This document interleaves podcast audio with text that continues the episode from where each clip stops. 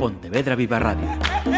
Cara a cara. Damas y caballeros, la Asociación de Directores de Informativos de Radio y Televisión da la bienvenida a Anabel González. Anabel González es eh, psiquiatra y psicoterapeuta. Trabaja en el complejo hospitalario de A Coruña y también publica libros que mm, podríamos encajar en ese espacio denominado autoayuda. Si su autora no me, no me contradice. Está promocionando por dónde se sale. Así que lo primero, eh, Anabel, gracias por tu tiempo y, esta charla que tenemos por delante. Pues encantada de estar aquí contigo. El término autoayuda tiene sus, sus matices, ¿no? Porque a veces se relaciona con, con esta Em, estas recomendaciones un poquito gratuitas y fáciles, ¿no? Pero bueno, yo creo que hay muchos tipos de, autoayuda. Nuevo título en el que... Mm, ¿En qué te has centrado o, de qué te has ocupado para transmitir a los lectores? Pues en dos temas que están muy relacionados, que son el miedo y la seguridad. De hecho, una de las ideas que barajamos con el título era la, ruta ¿no? del, miedo a la seguridad o algo, algo relacionado. Y la propuesta central es que la solución del miedo no es la calma, sino que nosotros vayamos cultivando y ayudando a que se desarrolle la seguridad. Mira, voy a mm, preguntarte por algunas máximas que mm, a medida que vas eh, leyendo te vas encontrando y que a mí por lo menos me han llamado la atención. Por ejemplo, la valentía está sobrevalorada. Cuéntanos. Bueno, mm, eh, se nos vende como lo bueno, ¿no? Y la cobardía es, es lo malo, pero mm, tiene que haber un poquito de cada. ¿no? Eh, una persona que no tiene en cuenta los riesgos, que se mete en berenjenales, es una persona imprudente y es una persona que suele tener más problemas. Tenemos que estar en un punto de equilibrio entre que el miedo gobierne todo y nos dicte nuestras decisiones y que no lo tengamos en cuenta en absoluto, que no sería nada conveniente. Nos vamos a poner como una escalera y corrígeme si no es em, acertada la, comparación. Empezamos eh, esa escalera y nos encontramos con el miedo. Subimos y pasamos a la ansiedad y a la siguiente al pánico. Entendemos que el miedo puede ser aceptable, y hasta cierto punto eh, nos es útil, pero la ansiedad y el pánico ya no podemos decir lo mismo. Ya son un poco más antipáticas. A ver, la ansiedad tiene su función también porque la ansiedad es un miedo proyectado al futuro, es decir, eh, me han pasado algo que me ha asustado y yo pienso qué otras cosas podrían pasar para prevenir que pase. Hasta ahí, bien, la ansiedad ya viene siendo cuando esto se nos ha ido totalmente de las manos y entonces eh, pensamos en el futuro más negro, nos convencemos de que va a pasar y nos agobiamos como si ya hubiera pasado, que eso ya deja de ser funcional, ¿no? Pero ponernos en lo peor a veces nos ayuda a pensar planes para ¿no? manejar esa situación. Y el pánico, pues también tiene una función de supervivencia. En situaciones de miedo muy extremo, pues a veces quedarnos quietos, ¿no? Si nos hemos encontrado con un depredador en el bosque, quedarnos quietos igual nos puede salvar la vida. Incluso a veces mm, casi desmayarnos ¿no? y que el depredador piensa que estamos muertos puede salvarnos la vida. Para muchos animales es, un mecanismo de, de supervivencia. Lo que ocurre es que ahí ya no podemos pensar y cuando esto se nos activa en la vida cotidiana, aparte de que nos produce mucho sufrimiento, eh, pues bueno, ya evidentemente no estamos en el bosque, no estamos ante un depredador y se nos puede activar igual, lo cual ya es un problema grande. ¿Podrías decirnos si mm, hay mucha población, población, y voy con palabra, alexitímica y por qué lo desconoce? ¿Qué, qué es alexitímico, alexitímica?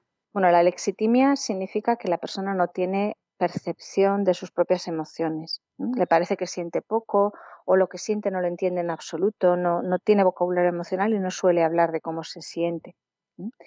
Eh, claro, como no tienen conciencia de esto, tampoco tienen conciencia de que tienen un problema. A lo mejor sí se dan cuenta de las consecuencias que les trae. Pues las personas que tienen esta forma de funcionar muchas veces somatizan más. el, cuerpo les protesta, como no le hacen caso a las a lo emocional, pues el cuerpo les acaba diciendo, oye, que aquí pasa algo, que eh, el estómago no funciona, ¿no? El, respiramos mal, el corazón va, a toda velocidad. Puedo notar malestar pero no lo voy a identificar como emocional, lo voy a identificar como me duele el estómago, o tengo un problema físico. Entonces, mm, claro, lo que necesitarían para poder darse cuenta forma parte del problema que tienen. Es como, bueno, no noto que no veo porque no veo y nadie me ha dicho que no vea y yo no, no puedo registrar las cosas así. Entonces, ¿eres partidaria o, tú eres de las que mm, entiende que efectivamente cuando el cuerpo nos está lanzando avisos, eh, quizá tenga esa causalidad que no es física sino emocional, pero que el cuerpo nos está avisando?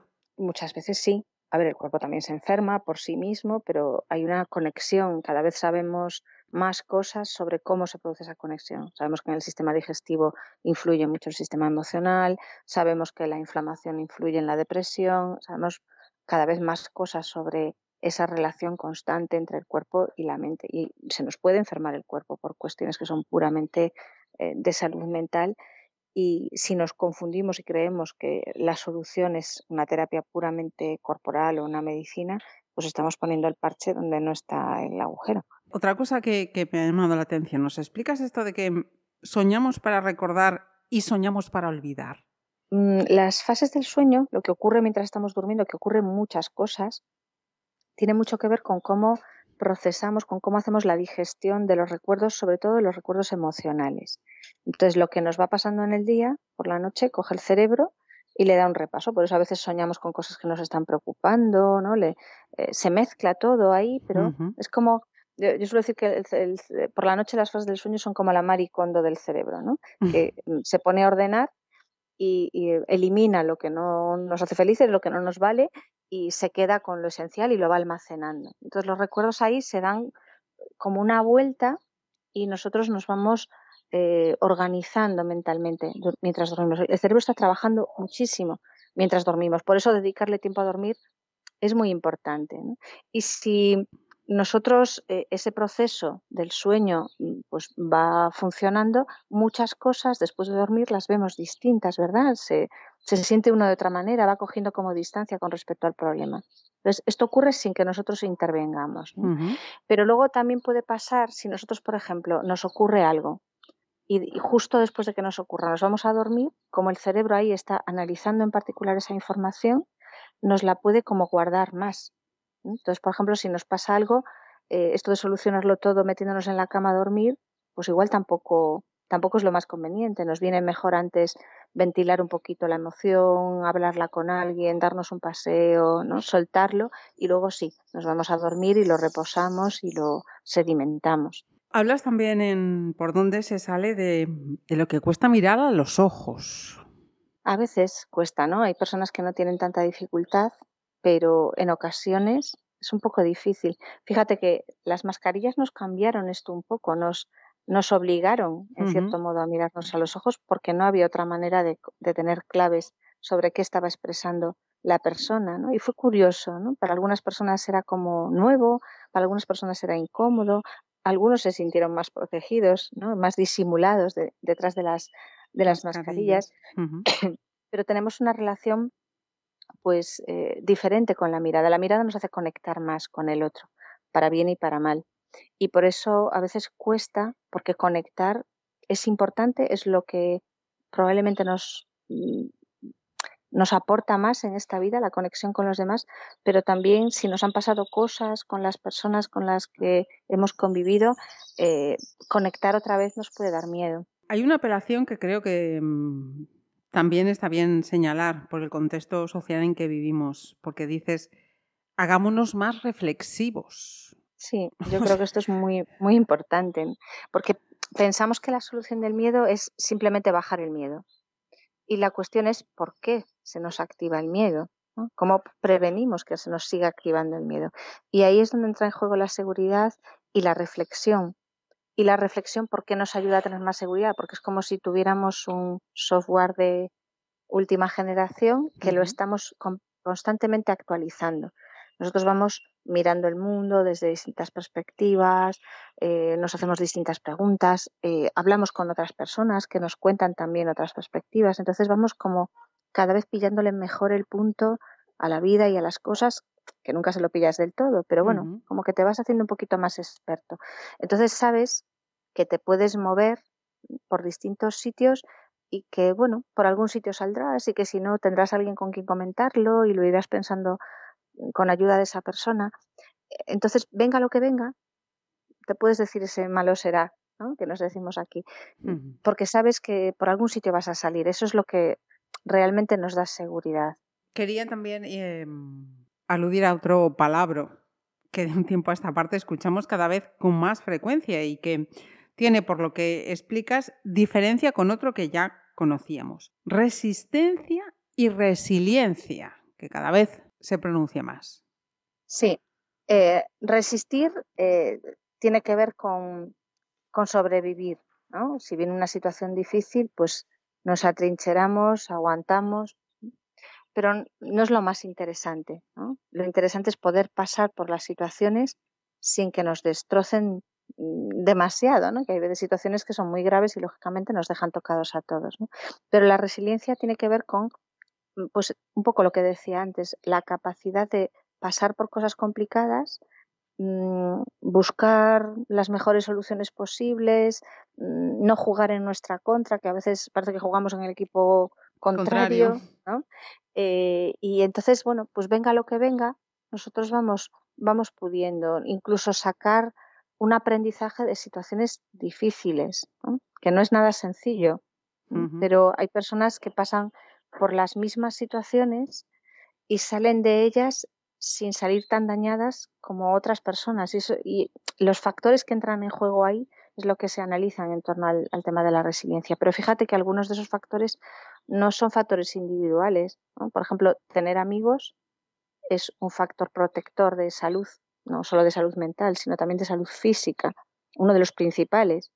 Y eh, ser capaces de establecer relaciones y de establecer amistades no es nada sencillo pero es algo en lo que podemos trabajar y lo que, que podemos mejorar y que nos puede ayudar a tener menos miedo y a ser más resilientes. Y para ir eh, terminando, Anabel, y saliéndome de estas eh, páginas, yendo a, la salud mental de la población, te quiero preguntar por tu opinión como psiquiatra, preguntar qué nos está pasando para que España sea el país del mundo con mayor consumo de benzodiazepinas, es decir, de, sedantes? Bueno, mm, yo creo que muchas cosas diferentes. Una, mm, habría que ver qué países y en qué situaciones están, pero bueno, yo creo que nuestro sistema sanitario está como puede, mm, tirando a mal, y, el, y la atención en salud mental, pues también bastante mal. Y, y, cuando no hay espacio pues, para aportar terapias más psicológicas o otro tipo de abordajes, eh, lo más rápido es dar un medicamento, tristemente. Y también a veces lo más rápido para calmar una sensación es ir al ansiolítico. Y el ansiolítico soluciona muy poco, además. Es mucho mejor a veces un antidepresivo. Lo que pasa es que el efecto va más despacito y, lleva tiempo que un ansiolítico que te calma hoy y mañana vuelves a tener la misma sensación. Luego hay países en los que em, realmente no, no, se deja dar ansiolíticos a largo plazo. Son medicaciones que solo se pueden dar por periodos cortos de tiempo. Aquí no tenemos límite en cuánto tiempo lo, lo podemos dar. Y mm, luego me imagino que habrá otro tipo de factores, pero yo creo que ah, estrés a nivel social lo hay en, muchos países y, no creo que nosotros mm, vivamos más estresados que, que otros de nuestro entorno, ¿no? probablemente. Y la última pregunta.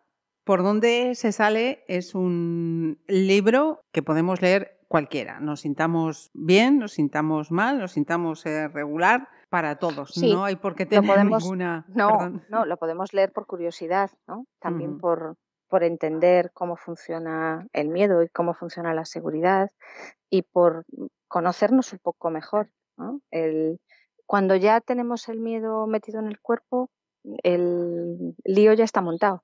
Lo bueno es mm, cultivar esa seguridad para que cuando vengan cosas eh, que nos puedan generar miedo, pues las podamos transitar mejor y podamos seguir funcionando. Pues el último título de Anabel González, ¿por dónde se sale? ¿Cómo deshacer el miedo? Aliviar el malestar psicológico y adquirir un apego seguro. Anabel, lo dicho, muchísimas gracias por este tiempo. A ti, encantada. Pontevedra Viva Radio. ¿Me permiten que les haga un comentario como espectadores del programa Cara a Cara? Según un reciente sondeo de mercado, ustedes disponen de estudios e inteligencias superiores a la media. Sus intereses abarcan desde la actualidad mundial y la ciencia hasta el deporte y los espectáculos.